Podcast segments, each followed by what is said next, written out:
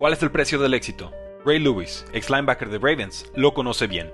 Raymond Anthony Jenkins nació el 15 de mayo de 1975 en Barlow, Florida, el mayor de cinco hermanos. Su madre, Buffy Jenkins, tenía 16 años y su padre fue encarcelado por drogas.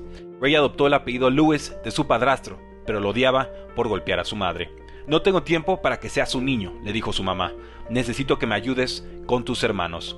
Fue el hombre de la casa. Sus deberes lo alejaron de la cocaína, droga que destruyó comunidades enteras en los noventas. Usaba una baraja de 52 cartas para entrenar lagartijas. Fue parte de un grupo de baile, los Hardy Boys. Coach Biscuit lo reclutó tras verlo jugar en las calles, cuando tenía 10 años.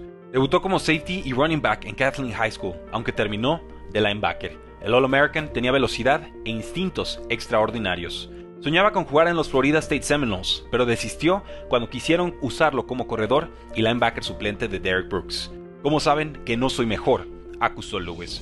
Así llegó a los Miami Hurricanes, tras aprobar su quinto y último intento de examen SAT. Portó el número 52 en honor a su entrenamiento de infancia y porque 5 más 2 da 7, un número sagrado del cristianismo. Con Warren Sapp y Dwayne The Rock Johnson a su lado, Lewis se convirtió en tacleador letal y en el líder de la defensa.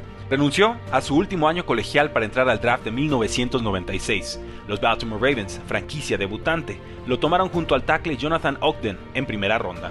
Fue el cuarto apoyador tomado ese día. Pasó cuatro años como estrella de un mal equipo. Tras ver el Super Bowl 34 entre Rams y Titans, lo celebró con amigos en el Cobalt Lounge de Atlanta.